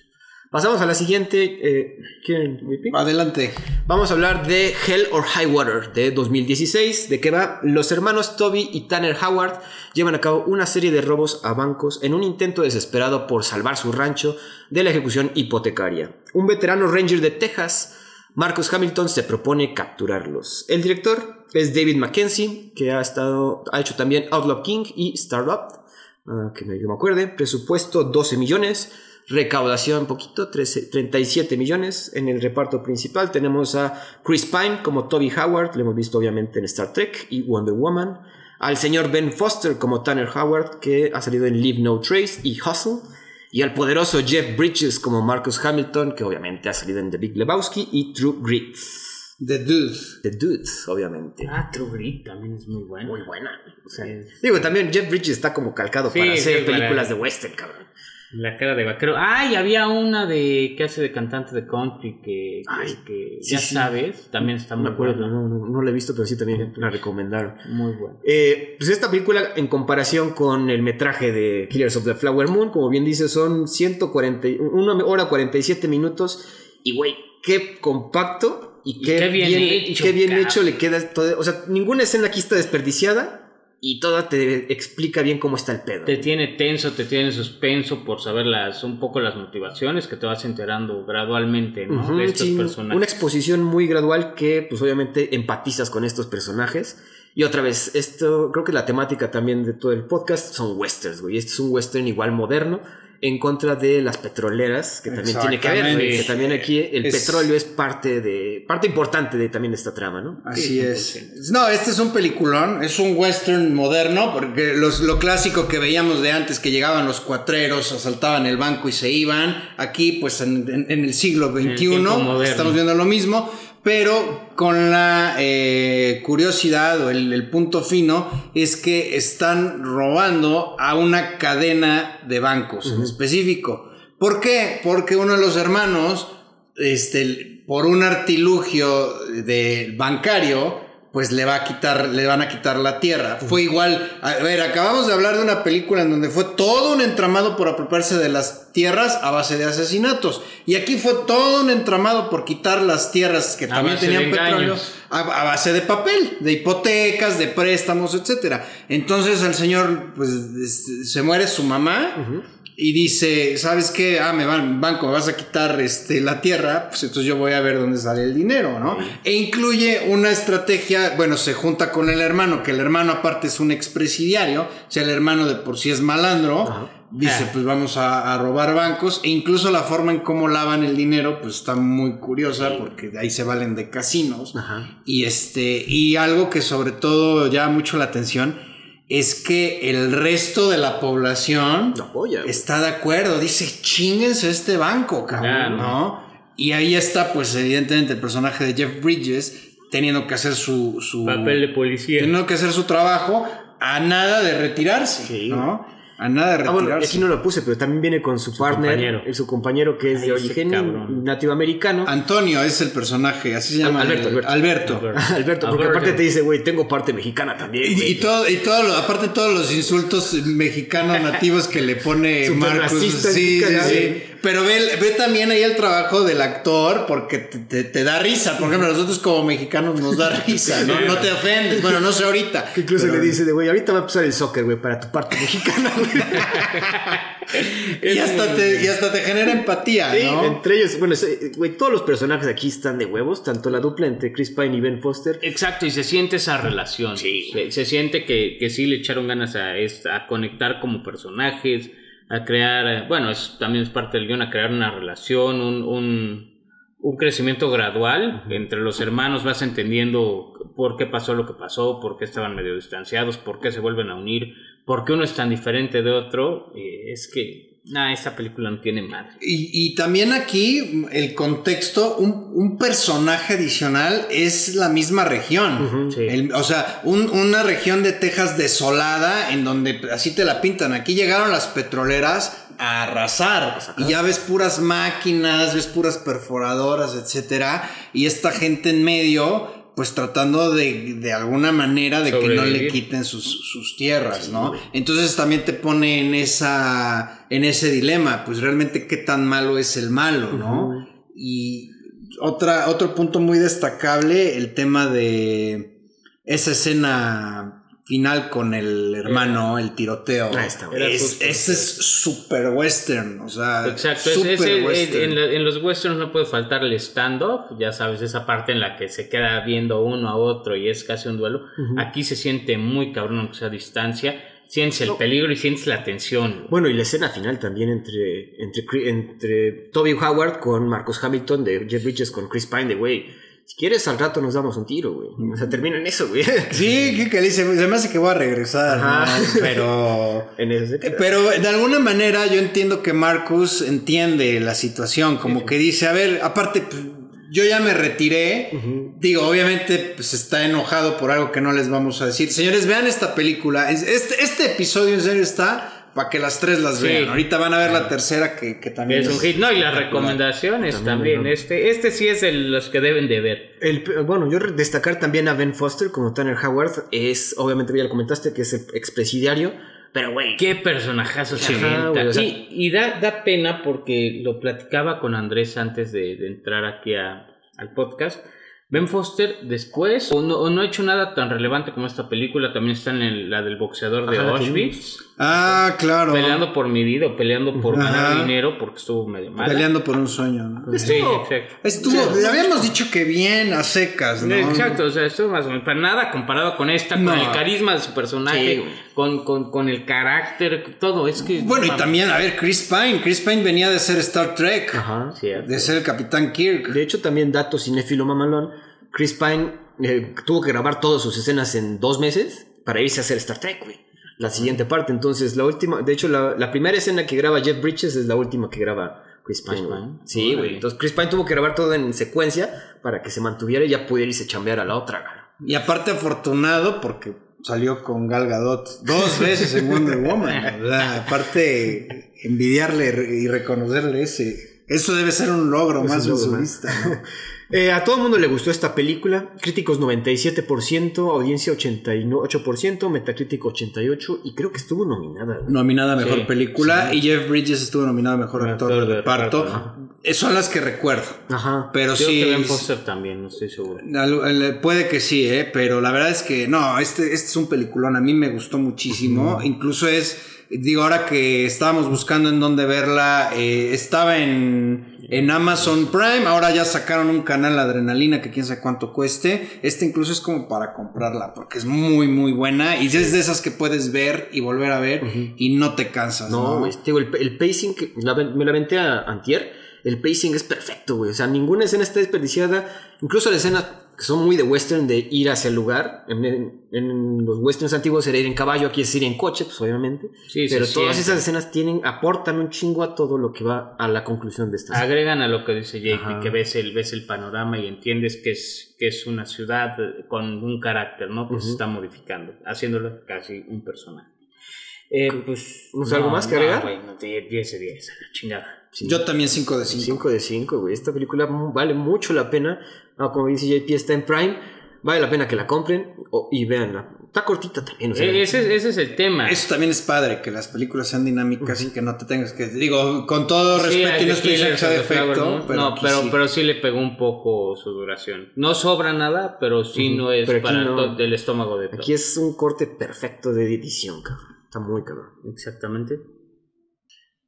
Y bueno, pues siguiendo la temática de maldito petróleo y westerns, pues evidentemente tenía que eh, salir esta cinta. Ah, nada más algo que iba a comentar antes de, de iniciar con la anterior. Le pusieron a Hell or High Water el enemigo de todos aquí en México Sí. y en España Comanchería. Pero me llamó la atención eso del enemigo de todos. Lo entiendes, buena traducción, porque el banco Sí, era el enemigo enemigo de todos. Ah, bueno, y también hay una escena donde habla en el casino. donde Exactamente. igual el mismo el personaje de Tanner habla con un comanche. Y dice, ¿qué, ¿sabes qué significa comanche? No, enemigo de todos, güey. Sí, sí. Ah, y eso que, ¿sabes lo que me hace a mí? Pues un comanche, hijo de tu puta madre. Ah, exactamente. Entonces, bueno, nada más era ese dato curioso. Y ahora sí, pues vamos con la, evidentemente, la película western petrolera por excelencia. There Will Be Blood, petróleo sanguíneo o pozos de... Petróleo sangriento. Sí. o Pozos de Ambición, también por ahí así la, eh, la tradujeron, del 2007. Pues de qué va? Es la vida de Daniel Plainview, un buscador de petróleo ambicioso y despiadado.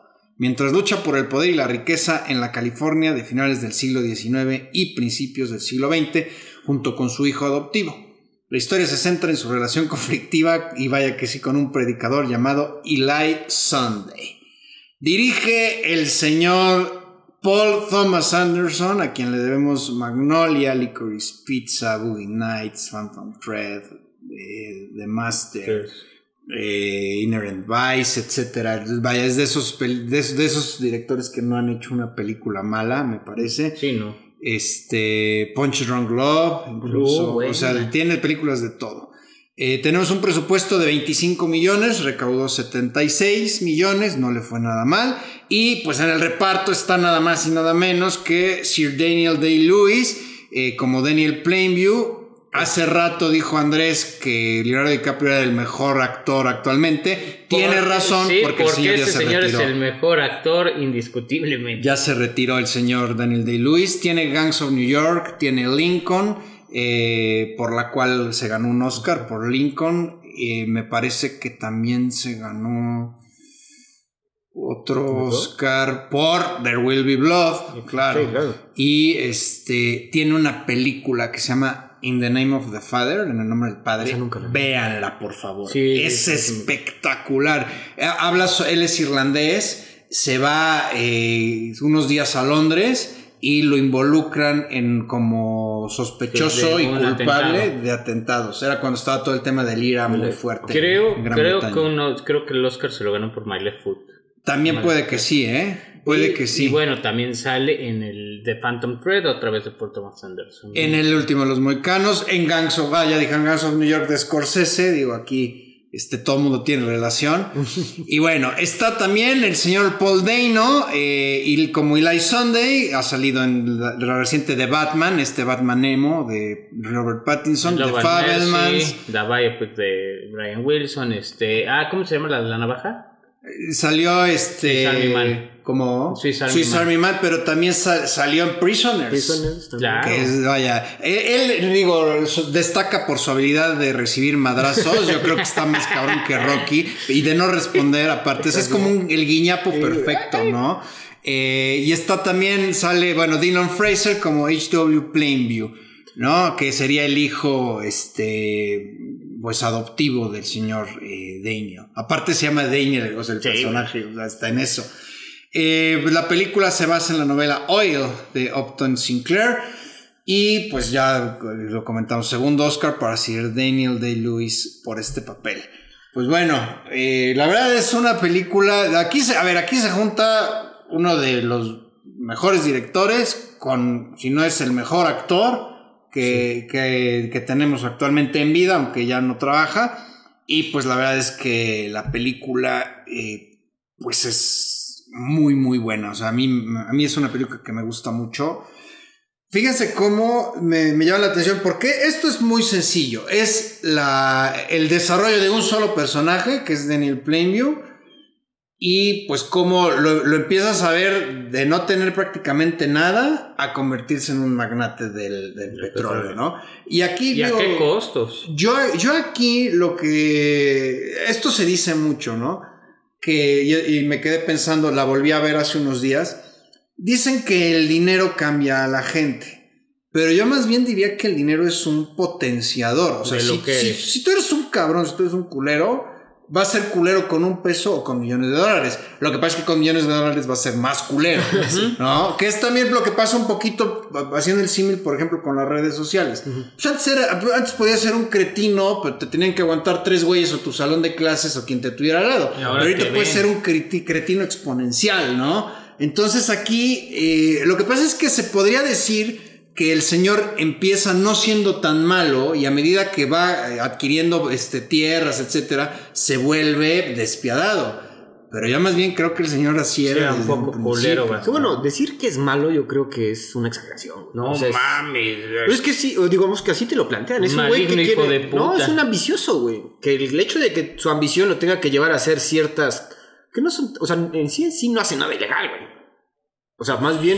lo- lo- Pues, el- lo- Que- en lo último. El, el- el homicidio Ah, bueno. es ilegal, güey. O sea, digo, yo no sé. Sí. Eh, pero estamos hablando del culo, yo estoy hablando del desarrollo de la película. Sí, al toda la película el güey es ambicioso y yo lo que, eh, lo que lo cambia es obviamente el accidente que tiene su hijo. Y ahí es cuando dice, güey, en vez de. Y de hecho lo veía más bien él como Fíjate su acompañante. Que, dándole la después- lectura que dice JP, no, güey, no le importó tanto. Y te voy a decir por qué. Porque la escena más poderosa de toda esta película es la de la, la de la iglesia, la de las cachetadas. Por favor, vean eso. Es que de verdad que es comiquísimo y, y doloroso al mismo tiempo.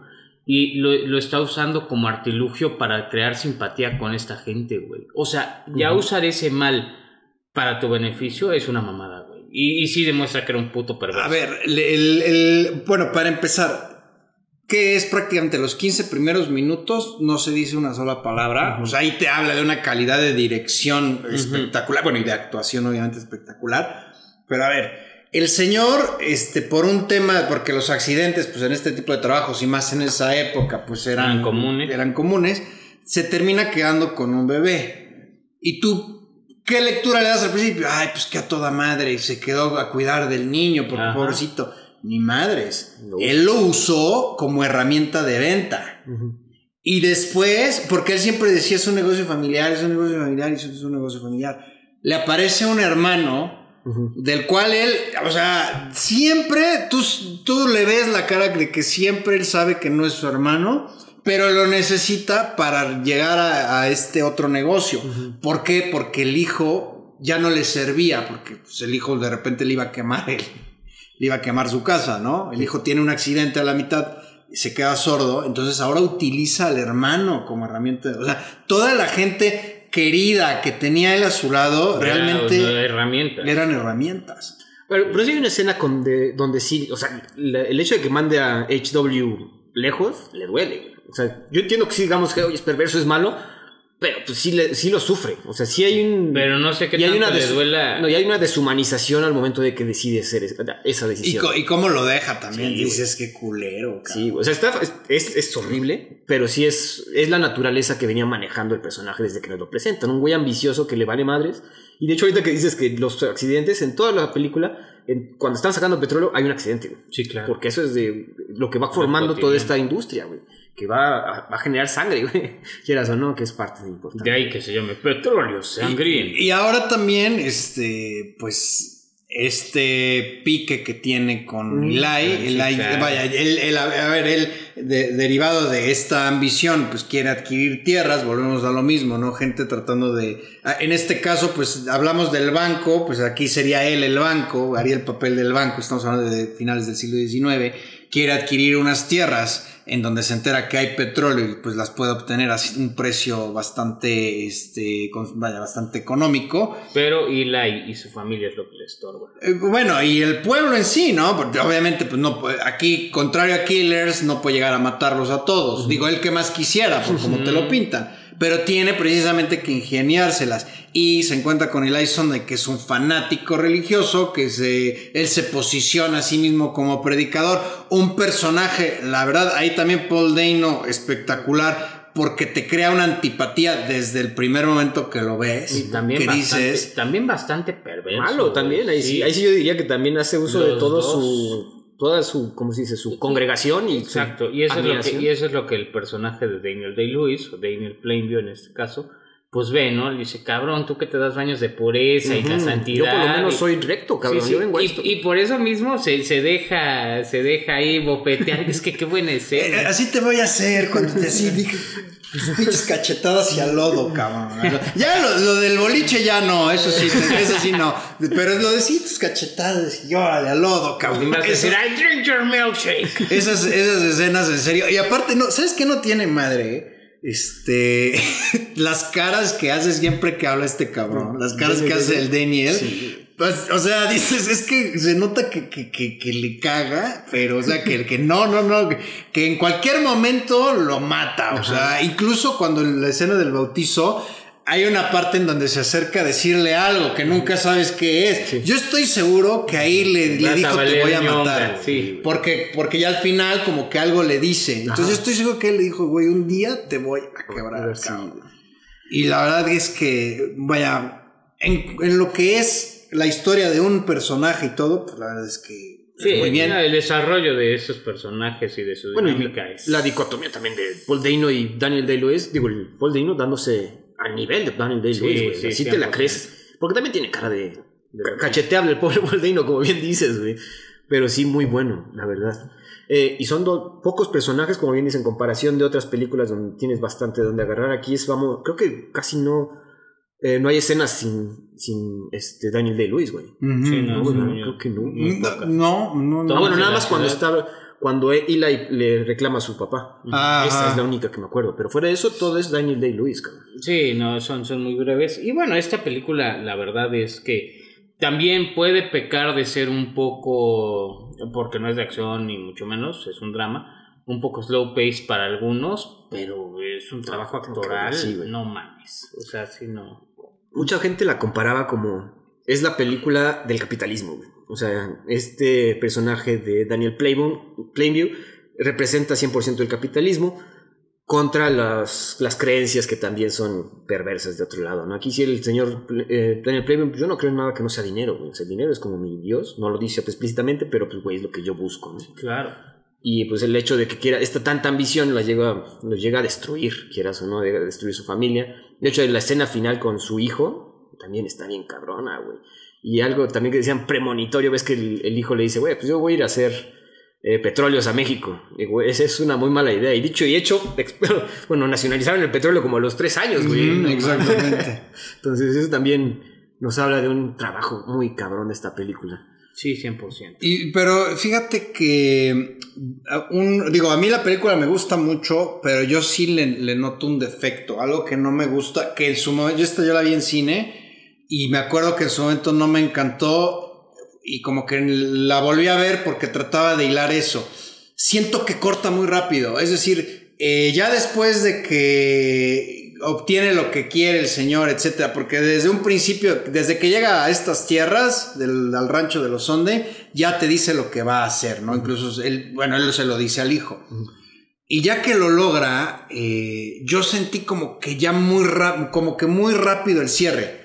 O sea, de repente ya corte, pum, ya, ya pasaron en la pila de años, se vuelve a encontrar, bueno, el hijo va a hablar con él porque se entiende que siguieron juntos y sucede esto. Yo ahí como que, no sé, eh, Sentiste muy rápido. sentí muy rápido el corte. Puede ser que sí, yo también, apenas que la vi. Y el corte es justo antes de que el HW se, te ponen un montaje de que se va a casar con, con su amiguita de la infancia, ¿no? Corte A. Se, se casa, pero no, no ves ni siquiera bien qué pasó, simplemente se casa y luego siguiente escena. E- y que incluso el corte también, pues coincide en que él obtiene su plan, el predicador se va, que yo nunca te lo explican, pero pues yo por lo que entiendo se chingó la lana, porque aquí, la, vaya, aquí el medio del asunto era que el señor Eli quería dinero para la iglesia. Entonces yo lo para otra cosa. yo creo que el señor se fue la- chingó y se fue. ¿No? Entonces, como que te digo, como que eso, no lo sé. Y también, digo, está basado en una novela, pero. Pues yo lo pensaba. ¿Por qué Eli regresaría a pedirle dinero a este güey? O sea. Porque, a ver, él incluso va a decirle, no, es que tú nos debes y lo que sea, pero la verdad es que va ahí a rogar y a humillarse. Entonces, digo, como. Obviamente el cierre es muy bueno digo, te puedo decir que el final, el cierre es perfecto y era necesario. Sí, se toma como un triunfo del mal, un poquito pues sobre el. No, no, no, es, es, algo. el mal triunfó, No, no, no, no, digo que triunfar, pero sí es de, güey, ya terminé. Exactamente, sí, ya. y, y, que aparte que, a ver, al señor, pues, ¿qué, le, ¿qué más le queda? Ya no le queda nada. Que también es eso, a ver, eso es una reflexión. Al final de cuentas, uno, cuando empieza a trabajar y que quieres dinero y todo, pues yo creo que siempre es importante plantearte el qué, para qué, ¿no? O sea, el Señor sí tuvo todo lo que quiso, vivía en plenitud y todo, pero al final de cuentas, a ver, termina ebrio, tirado en una bolera, que, que él mismo, que es más, ni siquiera terminada de construir este disparando en su casa, güey.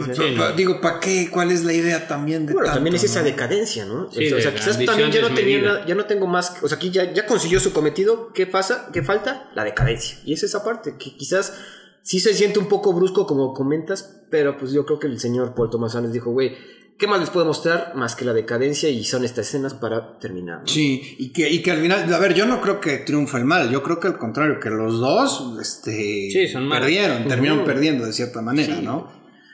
Pero qué película, güey. no, es, muy buena, eso sí, definitivamente. Sí, 100%. Y es una clase actoral de Daniel Day-Lewis. Es para mí el segundo personaje de Daniel Day-Lewis que más me gusta. ¿Cuál es el que más? Eh, Billy, Butcher. Sí, Billy, Butcher. No mames, pero por supuesto.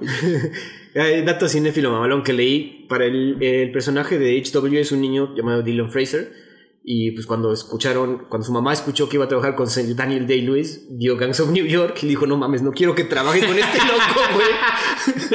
ya que ya cuando le mostraron estas películas dijo, ah, bueno, pues es que es muy bueno haciendo personajes, güey. sí, sí, se asustó viendo el... Eh, es que, a ver, es que el señor es irreconocible. Porque aparte de Daniel Day-Lewis, tú lo ves así en persona, es todo amable y todo que se pueda convertir en este, o sea, en y en este tipo de personajes, es, sí es algo. O sea, bueno, el señor hizo a Lincoln, uno de los presidentes más emblemáticos de la historia de los Estados Unidos. Y de la historia, y, de contar. Sí. Y aquí la verdad es que.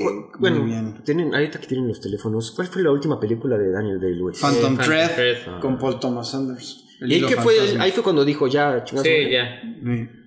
Hijo, que bueno, muy respetable. De hecho, también es muy respetable que un actor diga, güey, ya no puedo hacer nada mejor. Yo creo que. No, no, es que aquí no creo que sea pueda hacer algo mejor. El señor era actor de método, por ejemplo, en cuando The Butcher no salió de personaje, escupía en el set. no, creo que cachetó a alguien de producción. o sea, cosas que sí ya también tienen un, un todo un, un, costo en ti, güey, que ya de decir ya no más. Pues ves que con Head Ledger decían igual que el güey que todo este, trastornado de haberse metido en el papel del guasón. Ajá. Entonces digo, este, hay actores pues que, que se meten muchísimo en el papel. Pues sí, como dices, quizás el costo de, güey, el costo de, mi, de mi salud mental, güey, ya no puedo, no aguanta para estar metiéndome en este tipo de personajes que solo yo puedo hacer. También hay que aceptarlo. Nadie podía haber hecho este personaje como el señor. Sí, es que es, es, extraordinario, la verdad. Muy, muy el señor hizo el personaje. Eh, ¿Algo más? Pues recomendarles que vean la película, está en Netflix, repito, este, es muy buena, repito, no es perfecta porque te digo, por ahí tengo ese cortecito como que no me terminó de, funcionar, pero vaya, hay que decir que es muy buena, ¿no? ¿Cuál versión? No, 10 de 10. A ver, eh, Rotten Tomatoes le pone por críticos 91, audiencia 86, Metacritic le pone 92, yo le doy 10 de 10. Yo te doy dudando. Yo le doy, híjole. ¿Cuatro? Cuatro y medio. No, le vamos a dar cinco de cinco. Nada más porque es por Tomás Anderson, porque es Daniel Day-Lewis y porque qué bien recibe madrazos Paul Dane. Ven el, mira, ven el episodio pasado y las mismas caras que hago cuando Roy está hablando de No, no One Will Save Son las mismas de. Así por, por mi identificado son las mismas de Daniel, así de. Así cada que hablaba Paul Dane, no, yo me imaginaba a Roy así, yo así de igualito. Así, mm, güey. Pero ya, Lo no, único no- es- no te voy a cachetear. Él es- él es un No buen actor, tú eres un pobre diablo, No, te voy a- no, lo que pasa es que es natural, güey, es natural. O sea, así somos los artistas, ¿entiendes? Él, eh, JP sí es artista, pero con H, entonces, pues. Yo me voy con un 5 de 5. La verdad es una película increíble. La volví a ver otra vez. Y de hecho, les comenté, güey. Yo necesitaba una, un- una razón para volverla a ver, güey. Entonces, güey, me- esta segunda vista me encantó otra vez, güey. El señor Daniel Day-Lewis, lástima que no esté haciendo películas, pero se entiende por qué ya no puede meterse tanto a los personajes como ahorita dices. Y es la, la película que más me gusta de Paul Thomas Anderson. Quizás abajo, abajito está Boogie Nights, pero esta es la que más me gusta, güey. Aparte, al final no tiene madre, güey. Es a echar la bola de boliche. Sí, güey. Es que también, yo sí, pero sí lo pensé, dije, pues qué, qué güey, pues, ¿cómo vas con este güey que aparte ya te la cantó? O sea, cuando lo bautizan, algo le. Aparte esa escena del bautizo también, Sí. porque ahí este cabrón se la devuelve. Ajá. Pero, y aparte, aparte dice, vamos a tener este oleoducto, así como, y huevos, cabrón. O sea, sí aguantó todo el, el, el güey. No. Pues como ya saben, cada semana hacemos una recomendación relativa a la temática de este podcast. Como bien lo dijo Andrés, es eh, petróleo sangriento o sangriento petróleo o petróleo maldito o qué petróleo, ¿no? este, pues bueno, me voy yo con la primera, que son westerns. Yo, yo sí me fui por un western, aquí creo que vamos a recomendar. Sí, Es que está difícil encontrar otras con esa dinámica del petróleo western, ¿no? Pero, pero todas tienen que ver con, con los westerns. Eh, yo me voy por el clásico por excelencia, el bueno, el malo y el feo. Eh, miren, si no la conocen, tiene a el señor Clint Eastwood. Clint Eastwood, se me fue, perdón, me, me trabé. Y va, va, va mi comentario a la otra cosa. La escena más famosa es el stand-up final, donde pues, se ven tres personas paradas durante mucho tiempo hasta que alguien haga un movimiento en falso.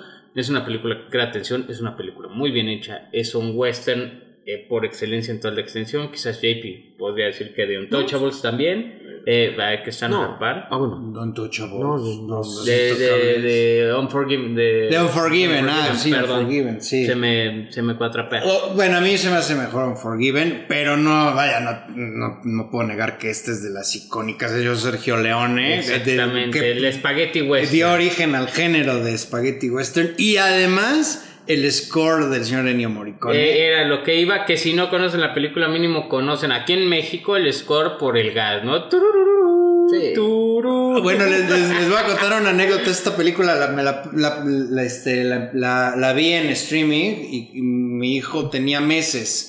Y este, el principio, el uh, ah, uh. Bueno, el, el niño así, mira.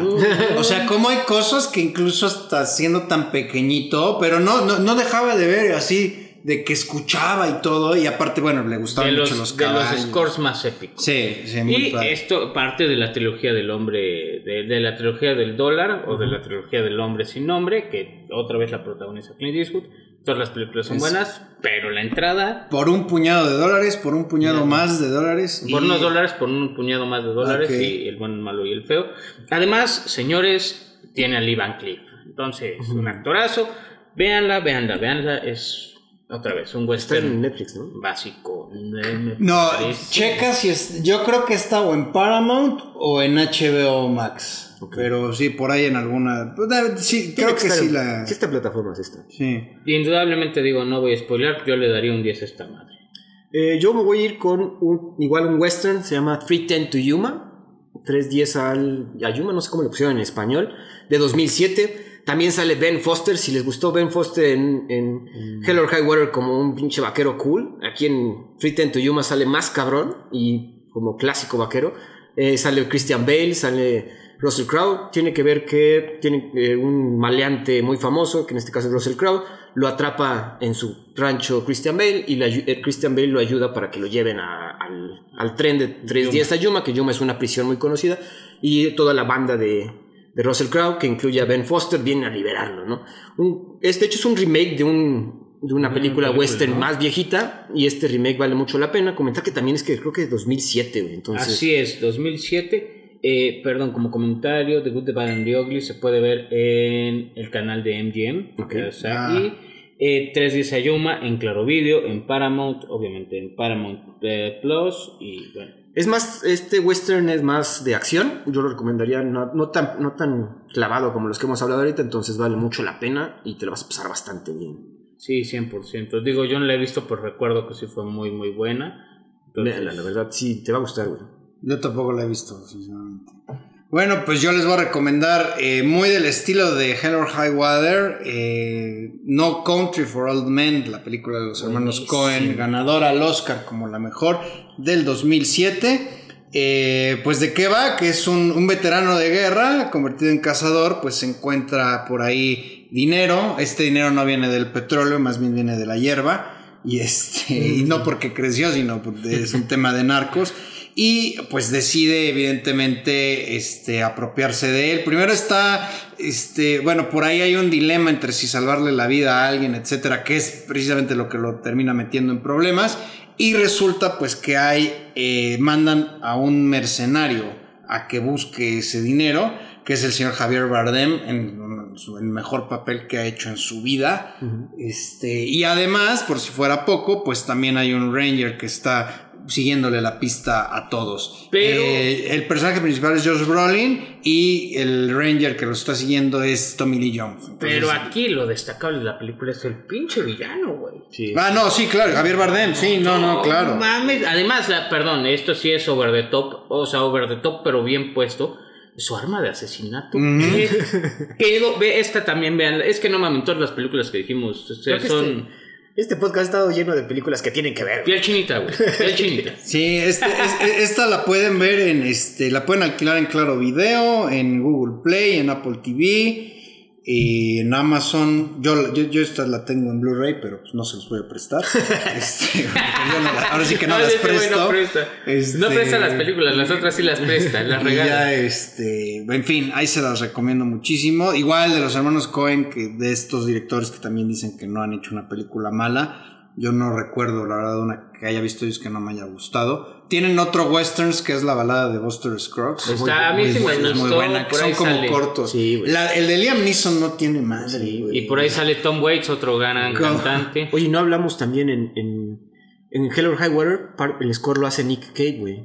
Ah, no mames, sí es cierto. Y Warren Ellis. Ajá, Puta, no, es que no mames. ¿qué, Sí, güey. qué La neta, este podcast está. El, gen- el género de western como que también se presta a estos scores chingones. Digo, ¿no? perdón el comentario, lo que dijo JP, no va a haber score más épico que Ennio Morricone con. The Good, The Bad and Sí, the no. Ugly, esa canción de... Pero sí, como dices, se de presta Gold a- Rush. Bueno, y Ennio Morricone se ganó el Oscar, el único Oscar que se ganó por otro western que fue de Hateful Eight, de Tarantino. Ah, no mames. Y aún así yo creo que el, el score que más se conoce de Ennio Morricone es el de La Misión. Se los, se los voy a mostrar, seguramente las no, mejor nada más el score. Pues es que luego tú pides y vaya, tú pides y pues no hay cómo repartirte, señores, esto sí aviéntenselo, se pueden casi casi en maratón y ya luego juegan a los vaqueros ahí en su casa con sus parejas a puro pistolazo, pero es que qué buenas están las películas, güey, todas. Sí, sí, la verdad es que sí. Pues bueno, eso sería todo de nuestra parte. Señores, un saludo, ya saben que aquí el debate es real, pero siempre amistoso, llévense bien, nos vemos la siguiente semana, muchas gracias. Adiós. No olvides seguirnos en nuestra cuenta de Instagram y TikTok de Review. Gracias por su atención y hasta la próxima.